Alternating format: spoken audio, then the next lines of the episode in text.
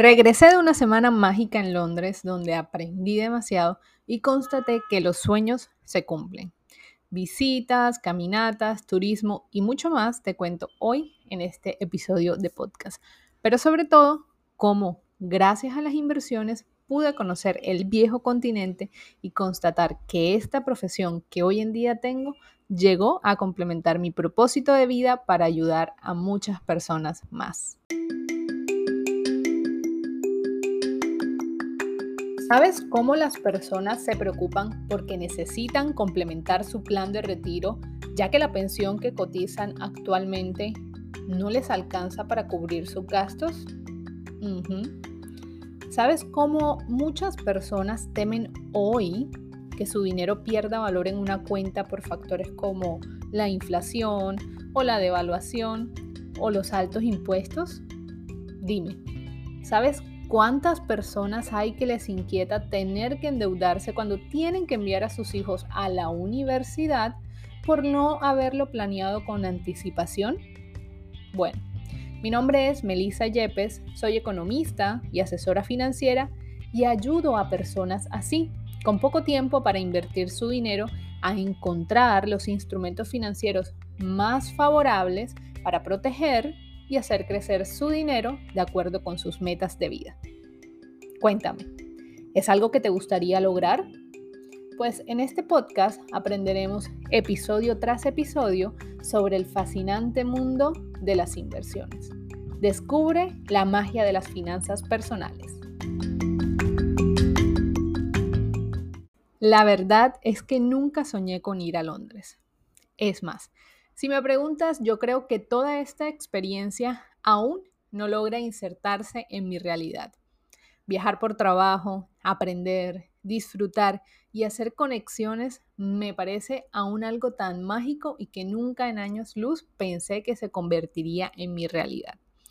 El objetivo de este viaje fue conocer de cerca a los diferentes gestores de fondos, administradoras de portafolio y empresas de inversión con las que he venido trabajando ya desde hace un par de años y que brindan soluciones de inversión, tecnología y creación de capital para mis clientes. Sin embargo, lo que viví y aprendí de este viaje fue más allá de eso. Lo primero que tengo para decir es que fue una verdadera odisea llegar a mi destino final. Cuando suelo hacer estos viajes largos, lo hago muy de madrugada o de noche y trato de dejar todo listo la noche anterior. Este caso no fue la excepción, sin embargo hubo una particularidad. En esta ocasión el vuelo salía a las 3 de la tarde para hacer una escala antes del vuelo final. Como de costumbre, yo dejé la maleta lista, la ropa que iba a utilizar, zapatos y documentos, todo arreglado desde el día anterior. La mañana del sábado la tomé para irme a la peluquería, arreglarme las uñas, desestresarme, incluso fui a comprar un regalo de cumpleaños que me hacía falta. Almorcé y cuando llegó la hora de salir al aeropuerto, me alisté, tomé todo lo que ya tenía listo y salí. Resulta que ya me habían notificado que mi vuelo de conexión hacia Londres, que inicialmente salía a las 11 de la noche, ahora saldría a las 2 de la mañana. Pero que de todas formas el vuelo de las 3 de la tarde desde Barranquilla hacia Bogotá debía tomarlo a la misma hora. Así que yo me dirigí al aeropuerto, iba con el tiempo justo y cuando llego resulta que me encuentro con la noticia de que el vuelo había sido cancelado. ¿Qué? Sí, cancelado por motivos de mantenimiento. Yo ahí sentí que el mundo se me vino encima, pero inmediatamente recordé que todo el trayecto había sido comprado con la misma aerolínea. Tip para los viajeros. Si van a hacer viajes con escala, compren todo con la misma aerolínea para que ellos puedan responder por cualquier cambio de trayectos.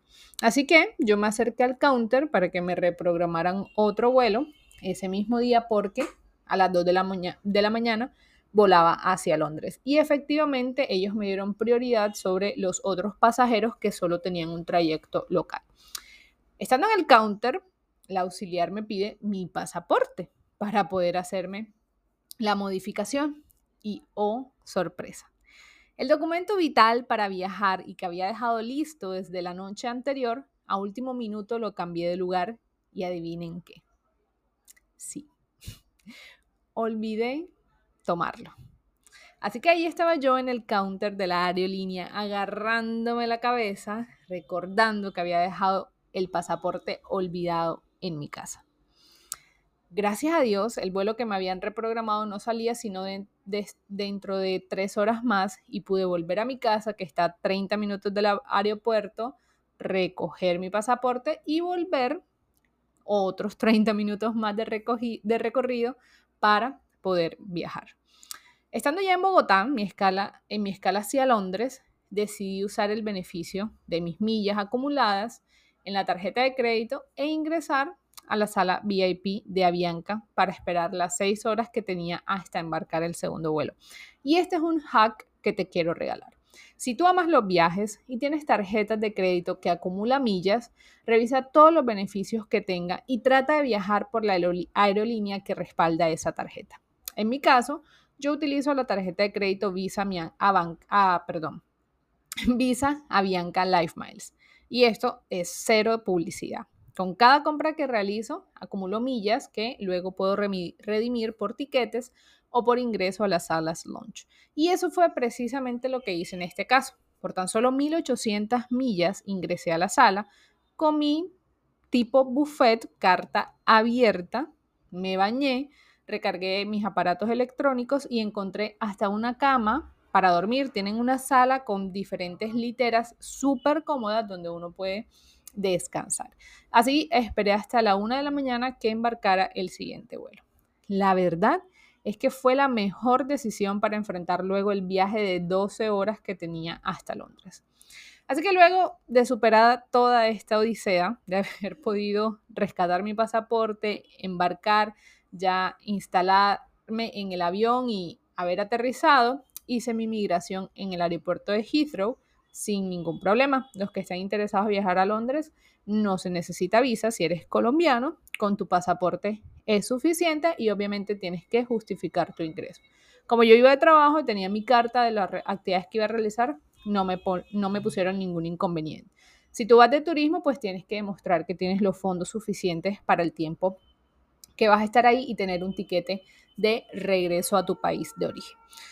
Luego de eso, tomé un tren que demoró una hora más o menos de trayecto hasta llegar a mi hotel a las 9 de la noche, ya de Londres, para encontrarme con el grupo de colegas que ya estaban allá para ir a cenar, conocernos y hablar. Y ahí sí empezar con toda la maravillosa experiencia de aprendizaje al día siguiente. Para cada día teníamos programadas dos visitas. La primera de ellas fue a Pacific Asset Management, que es la firma base de gestión de activos del grupo de Pacific Investments, que cuenta con un equipo de profesionales con amplia experiencia y resultados probados. Las características principales que me llamaron la atención de PAM son sus tres pilares claves. La independencia, la importancia de la tecnología en la toma de decisiones y la convicción de lo que están haciendo.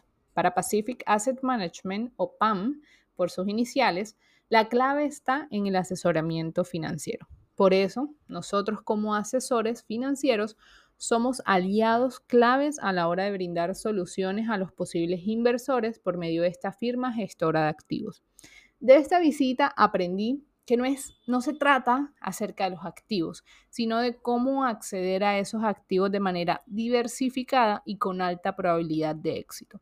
Permanecer invertido a lo largo del tiempo y siguiendo una estrategia clara es lo que hace que superemos el resultado promedio. Si pierdes los mejores 10 días del mercado en 10 años, entonces pierdes la mitad del dinero y eso es demasiado. Esto es algo que tiene muy claro Columbia Threadneedle Investments, firma financiera de manejo de activos, fundada desde 1894 y nuestra segunda visita del primer día. Actualmente, esta firma cuenta con 1.2 billones de dólares de activos bajo manejo, más de 2 millones de clientes individuales y empresariales y tiene como objetivo ayudar a los inversionistas a alcanzar sus objetivos, cualquiera que estos sean. Se encuentra en más de 19 países cuenta con más de 650 profesionales de inversión y maneja más de 584 mil millones de dólares en sus carteras de clientes. Su enfoque de inversión está respaldado por una cultura que es dinámica e interactiva y por procesos basados en equipos, impulsados por el rendimiento y con conciencia sobre el riesgo. Sus equipos de inversión comparten un conjunto común de valores y el compromiso de ofrecer los resultados de inversión que esperan los inversionistas, respaldado por estos cuatro pilares, globalmente conectados. Énfasis investigativo, inversiones responsables y mejora continua. De ahí nos fuimos a cenar a un restaurante típico inglés, los famosos pub, donde probé también su plato típico, un fish and chips, que en español es pescados y papas. Súper delicioso, es como especie de un pescado sin espinas a la milanesa, eh, con papas a la francesa y demasiado abundante. Así que tristemente no lo pude terminar del todo, pero fue una experiencia única. Luego de esto, en nuestro segundo día de visita, fuimos al Bank of New York Mellon, que es el banco custodio más grande. Tiene más de 30 años de relaciones con clientes, siendo la más antigua, una desde el año 1911. Se dedican a servir a instituciones, gestores de activos, asesores financieros, empresas públicas y sin ánimo de lucro y a personas desde hace más de 238 años. Lo que más me gustó del Bank of New York Mellon es que tienen una política de seguridad exclusiva y global de activos con 10 principios básicos. Uno de los cuales, de estos principios, son hacer cumplir la regulación del país donde está invertido, para ellos, la custodia va de la mano con la regulación. Y para este banco custodio, digamos, su política de seguridad global de activos consiste en siempre hacer lo correcto, haya o no hayan regulaciones. Y el pilar fundamental y diferenciador es la segregación de activos de la empresa y el cliente. Para ellos es muy importante salvaguardar los activos del cliente y por lo tanto tienen toda una cadena de valor que les permite rastrear dónde están los activos, a quién le pertenecen y ante una emergencia o situación no deseada, cómo lo recuperaría. Por último, visitamos a FNZ, que es una plataforma fintech global abierta a la gestión de riqueza. Esta fintech busca que la gestión patrimonial sea accesible para más personas. de 2015 pasó de tener 72 mil millones de dólares a en 2022 tener 1.5 billones de dólares siguiendo un modelo simple. Darle al cliente final una solución rápida y económica para acceder a los mercados con un riesgo moderado. En Latinoamérica, esta tecnología solo está disponible para los asesores y sus clientes exclusivamente a través de Dominion Capital Strategies. En Reino Unido, en cambio, el 60% de las firmas de asesoría financiera tienen asociación con FNZ porque la protección individualizada que brinda es clave. Tristemente, esta tecnología que hace poco llegó a Latinoamérica, pero que en países como Reino Unido utilizan hace mucho tiempo, no es tan común y tan conocida. Afortunadamente, como latinos, ya tenemos una forma de acceder a esto a través de Dominion Capital Strategies. Su objetivo es maximizar la exposición al crecimiento del mercado, reduciendo el riesgo durante periodos de alta volatilidad.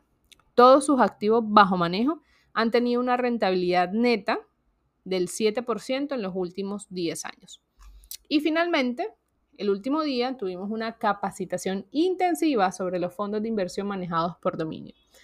Dominion cree que las soluciones de planificación financiera sólidas no deberían ser un privilegio exclusivo de los individuos con grandes patrimonios. Para hacerlo posible, se apoya en avanzadas innovaciones fintech que integran las mejores soluciones de inversión en productos sencillos, flexibles y rentables para el inversor de capital o para el inversor de ahorro periódico y regular.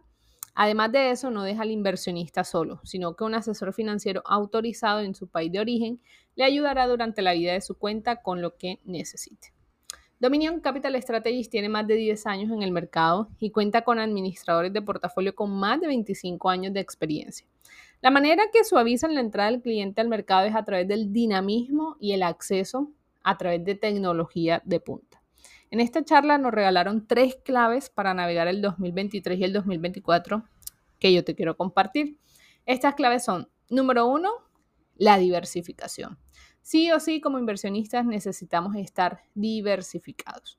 Número dos, la distribución de activos táctica. Se necesita una estrategia para hacer el asset allocation o distribución de activos en el mundo de las inversiones. Y número tres, estar preparado para las oportunidades. Como consejo gratis, nunca invertir por emociones. Tener un objetivo claro de lo que se quiere lograr.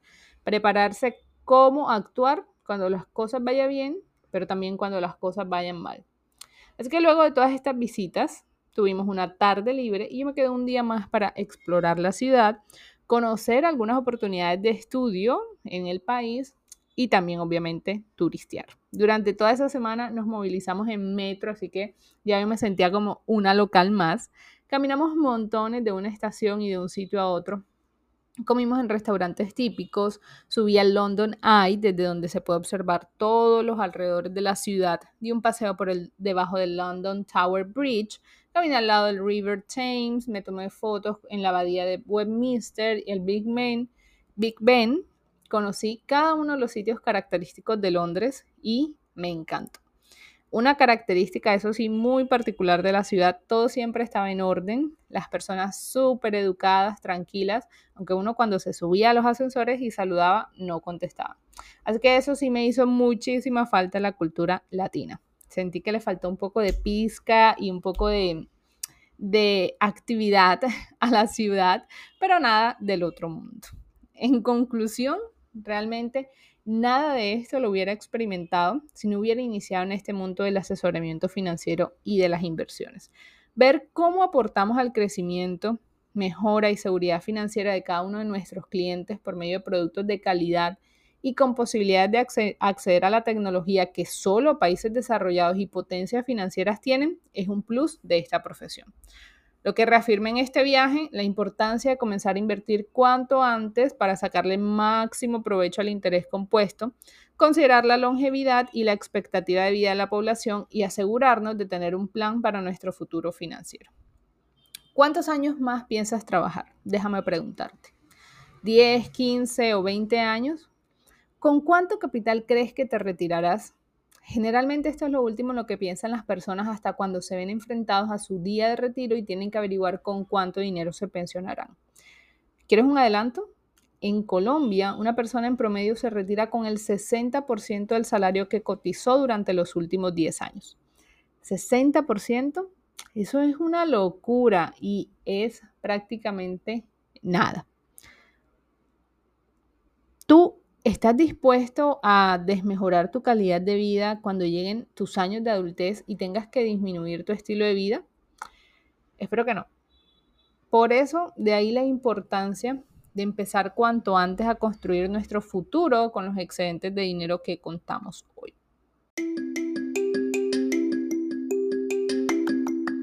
Y hasta aquí todo por hoy. Este viaje fue toda una oportunidad para aprender y aumentar mis conocimientos al servicio de mis clientes y futuros clientes. Te agradezco por tu atención y por estar escuchando al otro lado. Si quieres que te ayude a tomar decisiones de inversiones seguras y rentables para tu futuro financiero, aplica una asesoría gratuita en el enlace que te dejo en la descripción del episodio. Si encuentras valor en este contenido, comparte este episodio en tus redes, con tus contactos y déjame una reseña en Spotify respondiendo a la pregunta cómo estuvo el episodio de hoy.